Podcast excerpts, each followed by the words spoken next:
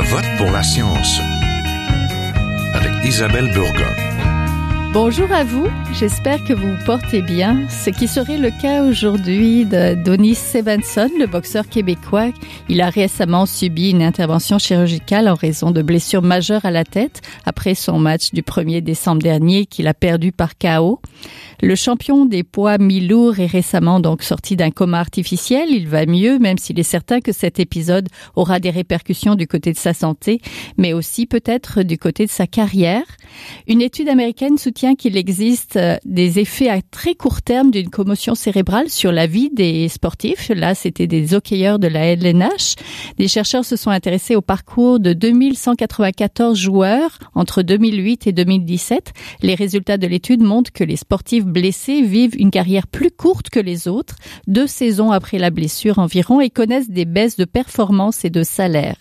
On entend souvent parler de commotion cérébrale pour les joueurs de hockey et de football américain, mais elle touche aussi de nombreux boxeurs. Faut-il toutefois abolir ce sport comme l'a soutenu le neurochirurgien Georges L'Espérance au lendemain de l'incident? Des boxeurs tels que Marie-Ève Dicker défendent plutôt ce sport et disent que l'objectif du combat est surtout de toucher sans se faire toucher. Malgré les mises en garde et les pétitions, les commotions cérébrales sont présentes en boxe comme au sein de nombreux sports, tant pour les sportifs professionnels que pour les sportifs amateurs.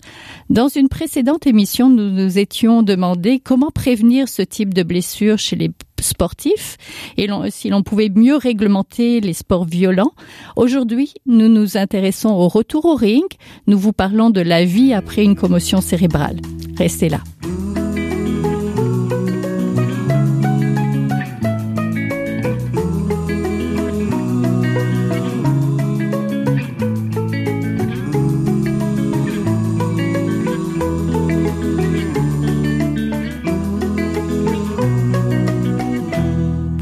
De sport et de commotion cérébrale, particulièrement dans la boxe, je rejoins Renan Saint-Just, boxeur professionnel, champion intercontinental euh, WBA, WBC et NABA, ancien combattant de kickboxing et de combat extrême, aujourd'hui à la retraite et propriétaire d'un club de boxe à Repentigny, le club de boxe 35. Bonjour.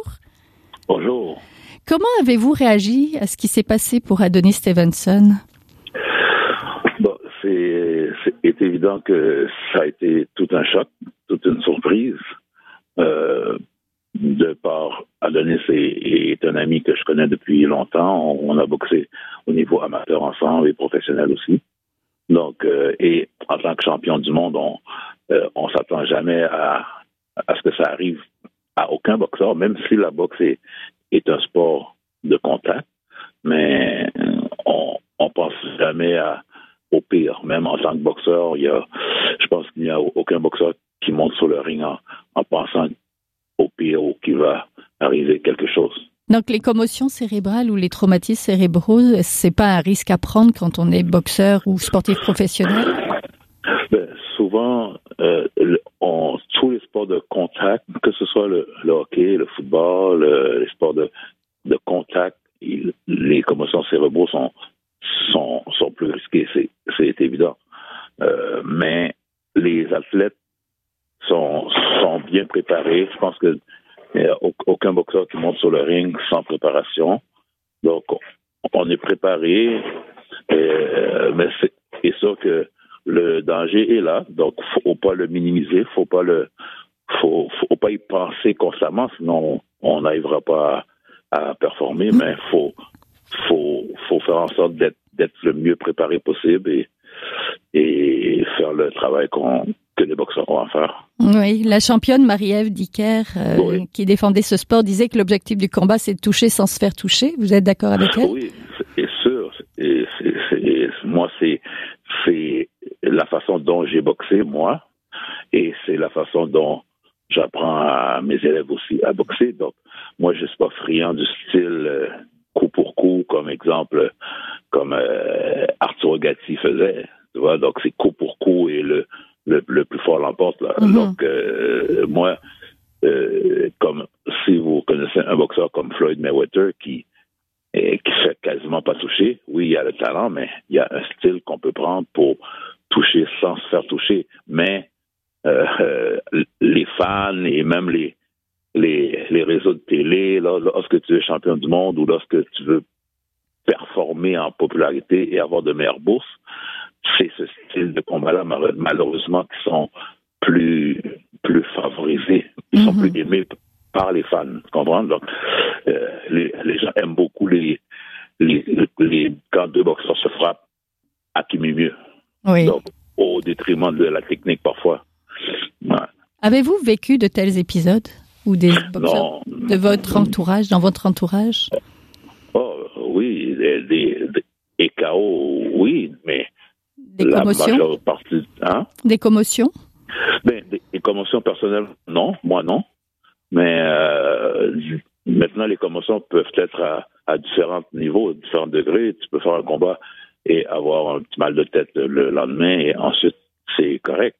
Mais euh, c'est ça que je connais beaucoup de boxeurs qui, qui, qui se sont fait mettre KO. Je connais d'autres boxeurs même qui, qui continuent même après, même en ayant un, petit mal de tête de temps en temps. Souvent, on n'associe pas nécessairement les mal de tête euh, qui sont pas fréquents avec le sport qu'on fait. Donc c'est pour ça que même même certains joueurs de football, c'est après leur retraite, lorsqu'ils arrêtent et puis les, les plus gros symptômes arrivent, mais souvent, je dis, je dis souvent aux, aux boxeurs que ce sont les, les boxeurs qui se connaissent, qui mm-hmm. savent lorsqu'ils qui sont moins performants lorsqu'ils diminuent et souvent ils prennent la décision un peu trop tard. Oui. Est-ce que c'est tabou dans le, le, sport que vous faites de parler des commotions cérébrales et de... Ben, tabou à, un peu moins maintenant, je crois, parce que maintenant c'est on en parle de plus en plus, mais euh, je vous dirais que euh, ça, ça arrive pas souvent qu'un boxeur se plaigne de mal de tête.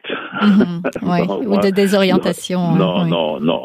C'est euh, même c'est c'est pas tout le temps pour cacher, mais parfois on a un petit mal de tête et puis on pense que ça ça va passer et souvent ça passe. Ça mm -hmm. passe, on a le temps de refaire un autre combat ou deux et ça revient, mais pas on n'associe pas euh, ça tellement. Rares sont, sont ceux qui vont consulter après un premier mal de tête. Oui. Qu'est-ce qu'on qu'est-ce qu'on doit surveiller? Comment on... ben, la, la, la, la, première personne qui doit vraiment surveiller son boxeur, qu'il connaît, c'est évidemment son entraîneur. Okay? Donc, l'entraîneur euh, souvent ne doit pas être juste un entraîneur qui entraîne, il doit parler à son boxeur et lui dire leur juste. Exemple, si le boxeur, selon l'entraîneur, doit arrêter ou doit mettre un terme à, à sa carrière, donc souvent, l'entraîneur doit, doit être assez honnête pour lui dire. Mais euh, souvent aussi, c'est que le boxeur qui veut continuer, qu'est-ce qu'il va faire? Il va juste changer d'entraîneur. Oui, oui. Et, et donc, c'est à l'entraîneur d'être honnête face à son boxeur. Et, et c'est est-ce que j'en connais, moi, des, des entraîneurs qui ont refusé d'entraîner un boxeur pour telle, telle raison et le boxeur est parti rejoindre un autre entraîneur? Oui. Donc, donc euh, le boxeur est celui qui a la réponse finale, mais l'entourage aussi doit lui glisser un mot, l'entraîneur, son gérant et même les, les membres de sa famille. Moi, la solution que que j'ai pensé, parce qu'après l'événement d'Adonis, j'ai souvent pensé à comment qu'on pourrait euh, minimiser ça, diminuer ces, ces genres de risques-là. Et puis, j'ai certaines personnes ont, ont mis comme comme solution des plus gros gants ou diminuer les, les nombres de rondes parce que dans il y a plusieurs années, les, les rounds de combat étaient à 15 rounds. On les a diminués à 12 rounds. Il y en a qui parlent de maintenant de les diminuer à 10 rounds, même si on les diminuerait à 4 rounds. Parfois, tu peux recevoir le coup au premier round. OK? Donc, euh, c'est pas vraiment ni, ni les gants, ni le nombre de rounds. T'sais. Moi, je crois, exemple, parce que les tests physiques, exemple, chaque boxeur fait un, un, test complet de scan cérébraux, tout ça, mais une fois par année. Okay? Donc, durant l'année ensuite, on peut faire quatre, cinq combats. Mais moi, j'opterais surtout sur après chaque combat pour faire un test. Avant, bien sûr, mais après chaque combat, faire un test parce qu'il n'y a pas juste lors des combats.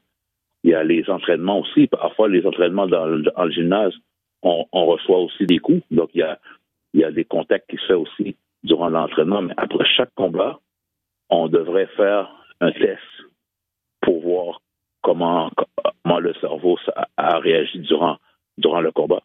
Donc, ça serait une des solutions, pas pour enrayer, mais au moins pour, pour, euh, pour que le boxeur ait leur juste. Parce que souvent, moi, personnellement, j'ai déjà gagné des combats au deuxième, troisième round.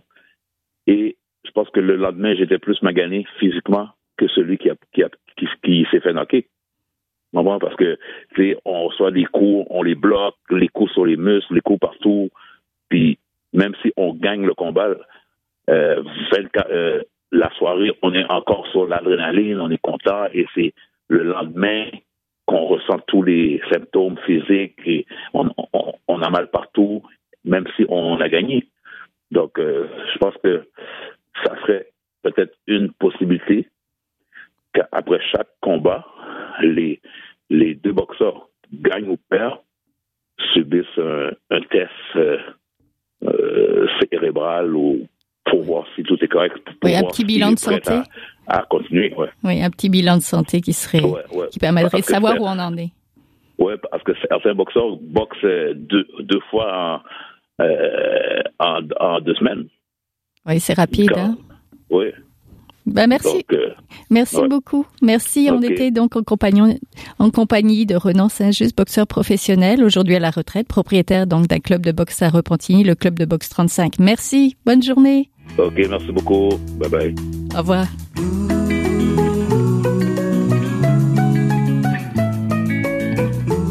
Vous êtes toujours à Je vote pour la science, là où la science rencontre la politique, une émission produite par l'agence Science Presse. Vous pouvez visiter son site internet au sciencepresse.qc.ca.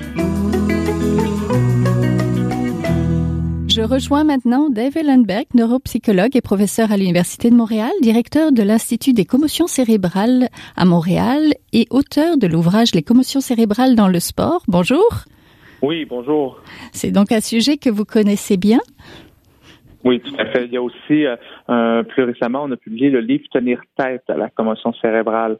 Donc, c'est un livre qui, qui, est pour les jeunes, pour les adolescents aussi, euh, pour apprendre à mieux connaître les commotions cérébrales et, et puis reconnaître ces blessures. Oui, Adonis Stevenson vient de sortir de son coma dans lequel il avait mm. été plongé pour après son dernier marche et l'opération.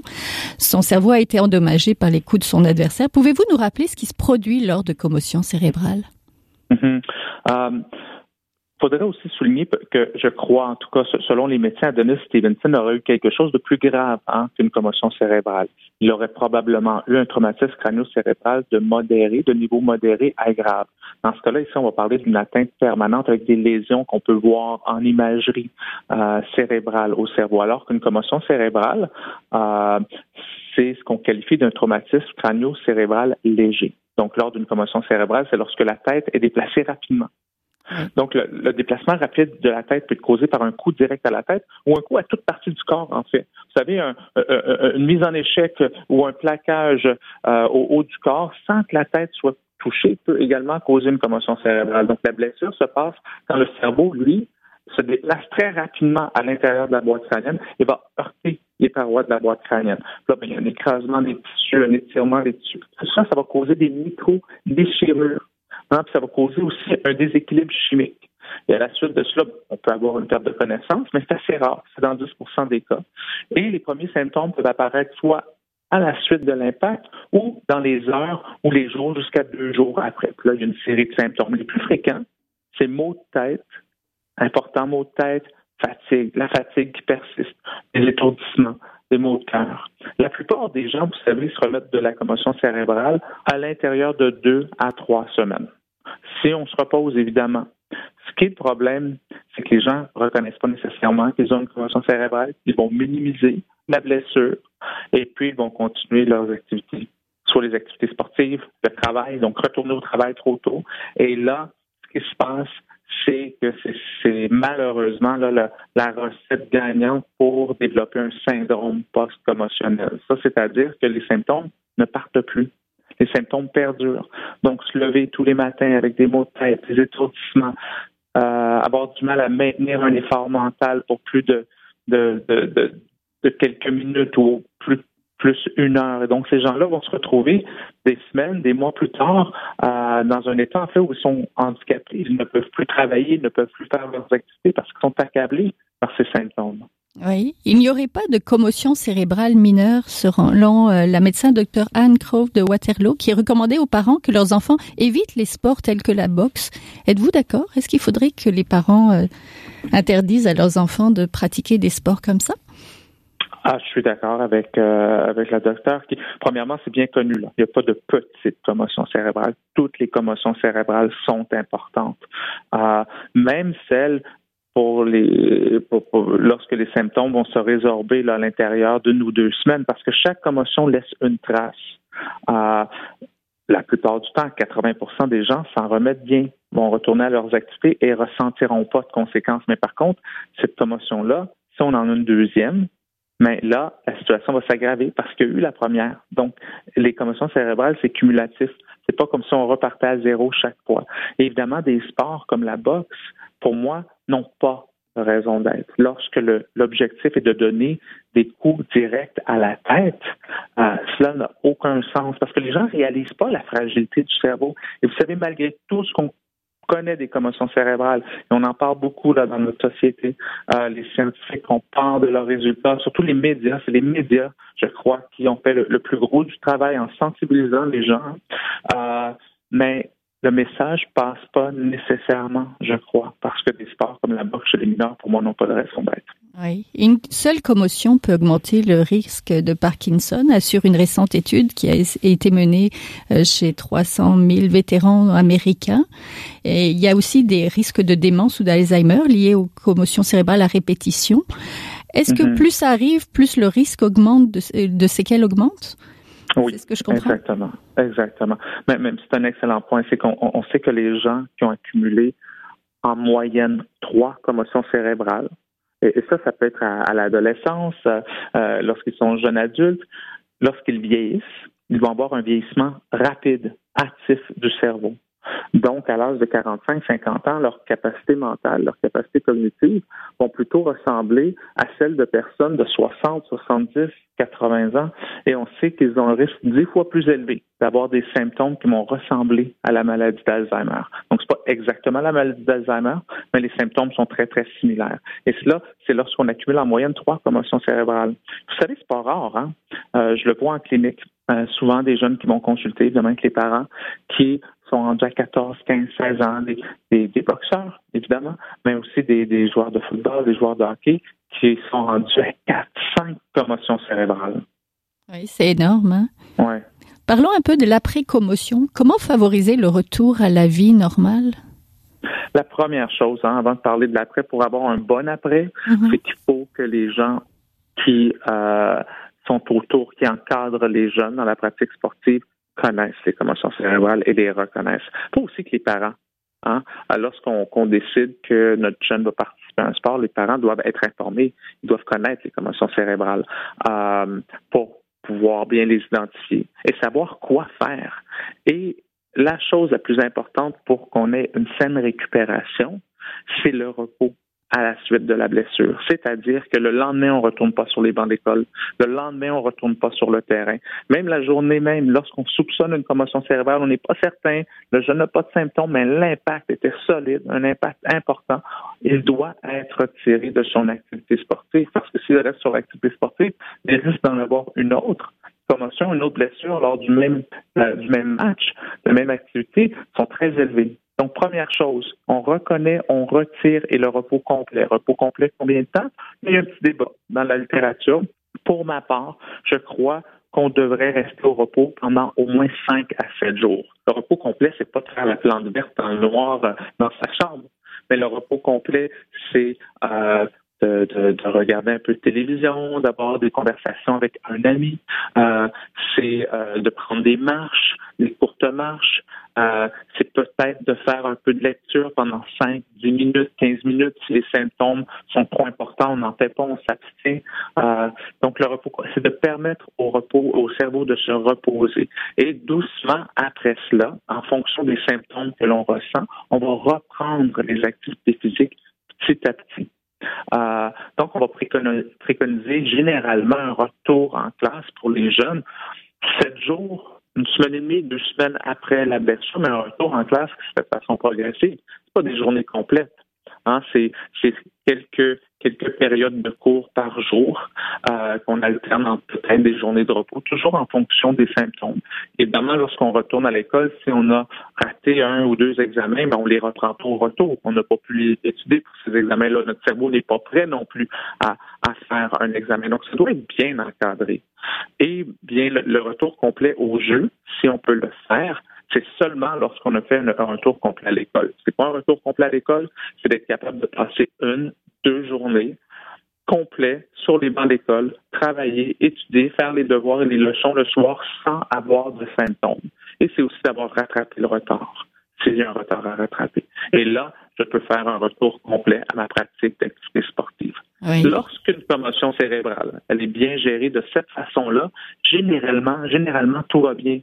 Mais par contre, il y a un 20 des gens, soit qui ne gèrent pas bien la commotion cérébrale ou pour d'autres raisons, mais pour eux, les symptômes vont perdurer.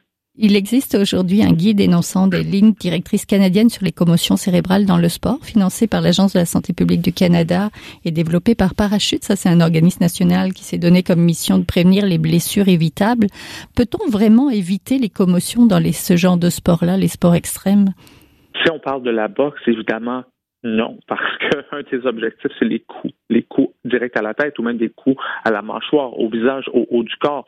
Envoie la tête en mouvement de balancier. Par contre, il y a d'autres sports pour lesquels on peut éviter de façon significative les commotions cérébrales. Et de plus en plus, ce que je comprends, c'est que les fédérations sportives mettent en place euh, euh, différentes stratégies pour diminuer le risque de commotion cérébrale. Par exemple, le hockey, a presque plus de mise en échec. Hein, le hockey euh, amateur chez les jeunes, là, même de niveau compétitif, euh, la mise en échec complète, elle est réservée seulement pour les classes bantam et midget, mais seulement pour les niveaux euh, élites, donc les niveaux relève et 3A.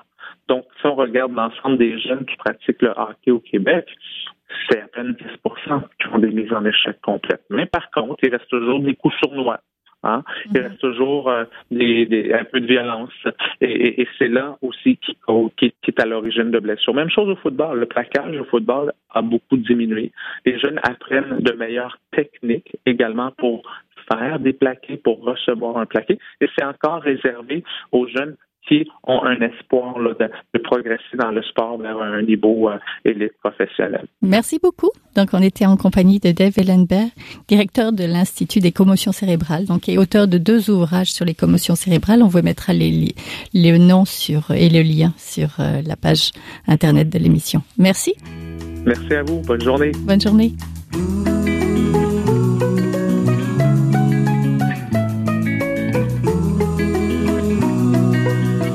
C'est maintenant le temps de passer le micro à notre scientifique éditorialiste, là où un chercheur réagit à un sujet d'actualité. Bonne écoute. Bonjour, mon nom est Yann Giroux, je suis infirmier clinicien à l'hôpital Maisonneuve-Rosemont et je suis aussi étudiant à la maîtrise à la faculté des sciences infirmières de l'Université de Montréal. Aujourd'hui, on va parler d'un gros sujet, les nouvelles résolutions. Il y a peut-être des gens parmi nous, même moi-même, qui a fait des, euh, des nouvelles résolutions. Une qui revient souvent, à part euh, l'exercice euh, perdre du poids, il y a aussi l'association tabagique. Je veux arrêter de fumer maintenant. Et c'est souvent propice, en fait, les nouvelles résolutions, ça, vient ensemble. Et la question qu'on va se demander, c'est de quelle façon est-ce qu'on peut être le plus efficace pour arrêter de fumer la cigarette?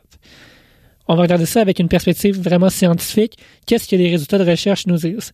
J'ai effectué une petite recherche sur euh, différentes bases de données et les résultats abondent. Il y a comme plein de façons de, se prendre et ça va être difficile de rentrer en quatre minutes, mais on va essayer de couvrir le plus possible euh, des méthodes. La plus efficace présentement, c'est un suivi avec un professionnel de la santé avec des interventions qui sont individualisées. Ça, ça montre significativement que les chances d'abandonner le tabagisme sont plus fortes. Donc, essayer de faire ça tout ça dans son coin seulement avec la motivation ou juste euh, de se dire du jour au lendemain j'arrête, c'est peut-être pas la meilleure façon, la plus efficace et ça va peut-être se transformer en une rechute. On va parler de la rechute un petit peu plus tard. La même revue qui a été faite estime que lorsqu'on combine l'intervention individuelle avec une patch ou un antidépresseur de, de bupropion, là, plus, plus spécifiquement, ben, les bénéfices sont mitigés. Peut-être ça aide un petit peu plus, peut-être ça aide pas du tout, mais euh, ça fait pas de mal de, de, de, faire un suivi individualisé avec de la médication. Les résultats dont je vais vous parler, les deux résultats, c'est des résultats de grande qualité qui ont été faits à partir d'une revue de littérature. Donc, c'est 40 000 personnes qui ont contribué à faire cette... Euh, ces 49 000 patients qu'on a observés, qu'on a mesurés des effets des interventions, et la qualité, elle est vraiment très grande aussi, pour ceux qui sont euh, qui aiment moins travailler ça, qui se disent ah peut-être que si je le fais avec euh, avec d'autres personnes qui ont le même but que moi d'arrêter de fumer, ça va peut-être fonctionner. Ben les études s'intéressent aussi à ça et ça démontre de façon euh, significative aussi qu'en groupe ça fonctionne. C'est mieux que de le faire seul. Et aussi il y a une méthode qui est très contemporaine maintenant la méthode du texto. J'étais pas au courant de ça comme clinicien, mais j'ai lu une étude de, 2015 qui nous montre que tout dépendamment de la fréquence des messages textes entre un professionnel de la santé et la personne qui souhaite arrêter de fumer, il y a 36% plus de chances d'arrêter de fumer lorsqu'il y a une certaine euh, forme d'encouragement à travers les, messages textes échangés entre les personnes. Donc ça, c'est quand même aussi intéressant. Ce qui importe à la fin, c'est le lien de confiance qu'on a entre la personne qui souhaite arrêter de fumer et le professionnel de la santé. Puis si jamais ça fonctionne pas, puis il y a une rechute, c'est pas grave, parce que de, toute façon, si on a si on a arrêté pour une semaine, deux semaines, ou même une journée, c'est déjà mieux que de pas avoir essayé, que de pas ou que de pas avoir de pas avoir été capable de réduire sa consommation du tout. Donc, une cigarette à la fois, c'est un premier pas vers l'abandon tabagique. Et de toute façon, si ça, on essaye une fois, c'est sûr qu'on va avoir plus d'expérience. Si on recommence une deuxième, troisième, quatrième, cinquième fois, il n'est jamais trop tard pour changer euh, les comportements de santé puis être plus en santé par la suite. Donc, c'est tout pour cette capsule et on se reparle pour une prochaine capsule éventuellement. C'est tout pour cette semaine. Je vote pour la science est une production de l'agence Science Presse avec Radio VM, à la régie Daniel Fortin, à la recherche, la réalisation de l'émission et au micro Isabelle Burguin. Vous voulez réécouter cette émission? Nous avons des rediffusions durant la semaine. Vous pouvez l'écouter aussi en podcast sur le site de l'agence Science Presse. Et si vous l'avez aimé, partagez-la. À la semaine prochaine. Est un chercheur typique de ceux pour qui les progrès de la bioinformation